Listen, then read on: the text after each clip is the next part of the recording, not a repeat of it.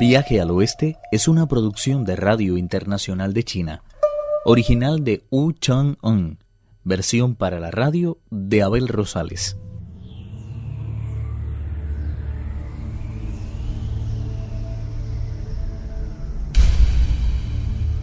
Los peregrinos han llegado a la montaña de fuego, donde no existe ni primavera ni otoño en la ruta que conduce hacia el oeste.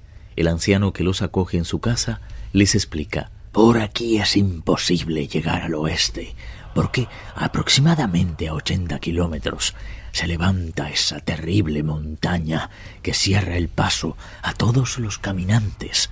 Sus llamas devoran todo a su alrededor. Eso explica que en mil kilómetros a la redonda no crezca ni una sola brisna de hierba. No necesito decir que si se atreven a acercarse a ella, se derretirán como la cera, aunque posean una cabeza de bronce y un cuerpo de hierro. Tripitaka cambió de color y no se atrevió a preguntar nada más. En ese mismo instante pasó por delante de la puerta un joven con un carrito pintado de rojo, vendiendo tortas de arroz.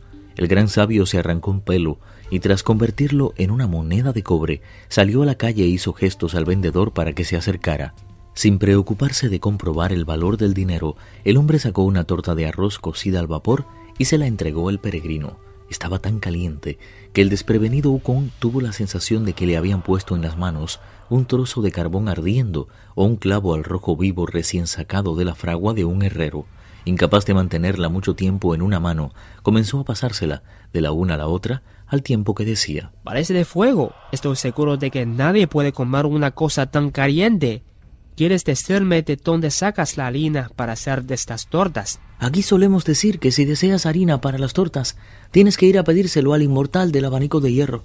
Él posee un abanico muy especial. Cuando lo sacude una vez, se apaga el fuego, si lo hace dos veces, se levanta el viento y a la tercera empieza a llover.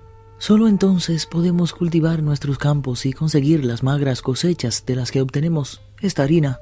Sin la ayuda del inmortal y su abanico, no crecería absolutamente nada en esta región. Al oír eso, el peregrino corrió al interior de la casa y dijo entregando la torta de arroz a Tripitaka. Acabo de enterarme de algo realmente importante pero es preciso que coma primero. Pruebe esto, por favor. ¿Cómo voy a aceptarlo si aún no les he ofrecido ni siquiera té? Con una sonrisa el peregrino Sun se le acercó. Desearía preguntarle dónde vive el inmortal del abanico de hierro.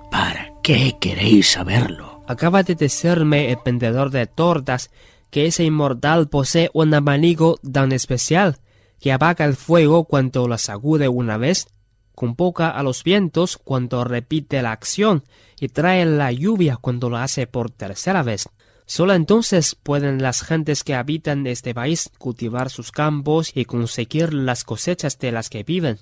Me gustaría ir a verle para pedirle que apague las llamas de esa montaña.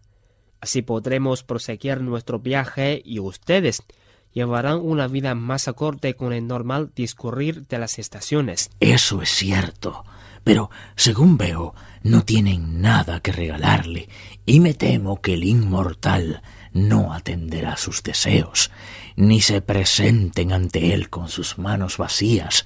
La gente de aquí suele entrevistarse con él cada diez años. Acostumbran a llevarle cuatro cerdos, otras tantas ovejas, algo de dinero envuelto en papeles de color rojo, unos cuantos ramilletes de flores exóticas, varios kilos de frutas del tiempo, pollos, patos y vino dulce, antes de dirigirse a la montaña del inmortal a pedirle que venga aquí a ejercitar su enorme poder, se bañan con esmero y se ponen sus mejores galas, deben de tomar el camino del sudoeste hasta llegar a la montaña de Jade.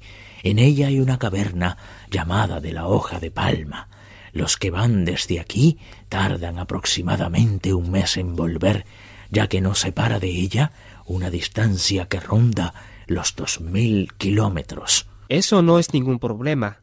Estaré de vuelta en un abrir y cerrar de ojos. No había acabado de decirlo cuando desapareció de la vista de todos. Pero es un hombre santo que puede volar por encima de las nubes. No describiremos la forma como aquella familia agasajó al monje Tang y a sus discípulos, tras el extraordinario portento que acababa de contemplar. Sí hablaremos, sin embargo, del peregrino, que no tardó en llegar a la montaña de la nube de Jade. Cuando más entretenido estaba buscando la entrada de la caverna, oyó que un leñador estaba cortando leña en lo más recóndito del bosque. Cuando se acercó más a él, pudo conocer que en la caverna mencionada realmente vivía la princesa del abanico de hierro, más conocida como la Diablesa. Llegó inmediatamente a la conclusión de que se trataba de la esposa del poderoso rey Toro. La sorpresa se apoderó del rey de los monos, que se dijo preocupado. Enemigos tenemos a la vista. Si mal no recuerdo, hace años cuando derroté al muchacho rojo, este afirmó que había sido criado por esa mujer. No puede decirse que su río me recibiera con grandes muestras de cariño cuando me topé con él en la caverna de la montaña de la supresión de los machos. Sentía de hecho tal repugnancia por mí que hasta se negó a darme un poco de agua. Si el río reaccionó así, me puedo imaginar cómo harán sus padres. Es imposible que quieran prestarme de buena gana el abanico que he venido a buscar. Se dirigió hacia la entrada de la caverna de la hoja de palma. Sus puertas estaban cerradas, pero la belleza del paraje en el que se hallaba enclavada no podía ser más extraordinaria. Una neblina azulada tenía de continuo sus empinadas laderas, sumiéndolas en una perenne humedad que alimentaba el verdor de los musgos. Grupos de grullas salvajes descansaban a la sombra de pinos retorcidos, mientras las oropéndolas desgranaban su canto posada sobre sauces llorones. Se notaba que aquel lugar había sido la morada de inmortales durante más de diez mil años. Parejas de fénix se ocultaban entre los árboles y en las aguas retosaban dragones milenarios. Manadas de nubes blancas corrían a posarse sobre las colinas lejanas para ser dispersadas al poco tiempo por la brisa. Tras contemplar durante unos segundos un espectáculo tan maravilloso, el peregrino llamó a la puerta. Apareció una muchacha con una cesta de flores en la mano y un pequeño rastrillo a la espalda. Ningún adorno embellecía su cuerpo, que parecía cubierto totalmente de harapos. Se notaba, sin embargo, que su espíritu poseía una fuerza extraordinaria, pues su mente se hallaba embebida por los principios del Tao. El peregrino la saludó respetuoso, juntando las palmas de las manos y dijo, ¿Le importaría anunciar mi llegada a la princesa? Soy un humilde monje que se dirige hacia el occidente en busca de escrituras. Desgraciadamente en mi camino me he topado con la montaña de fuego y he venido a suplicar a su señora que me preste su apanico de hojas de palma para poder proseguir el viaje. Soy originario de las tierras del este y mi nombre es Sun Wukong. La muchacha volvió a entrar en la caverna para informar a su jefa. Al oír el nombre de Sun Wukong, la diableza se puso roja de ira y en su interior creció la sed de venganza. ¡Maldito mono! ¿Cómo se ha atrevido a llegar hasta mi puerta? Traedme inmediatamente las armas y la armadura. La muchacha obedeció al instante y le ayudó a ajustársela. Tomó a continuación dos espadas con la hoja de un intenso color azul y salió de la caverna. ¿Dónde está este tal Sun Wukong?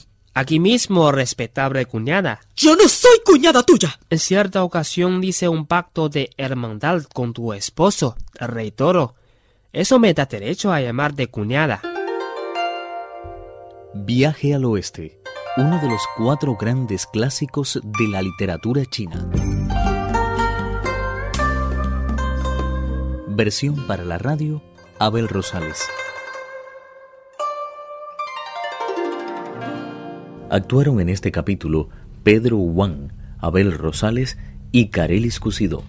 Esta es una realización de Abel Rosales, quien les habla, para Radio Internacional de China.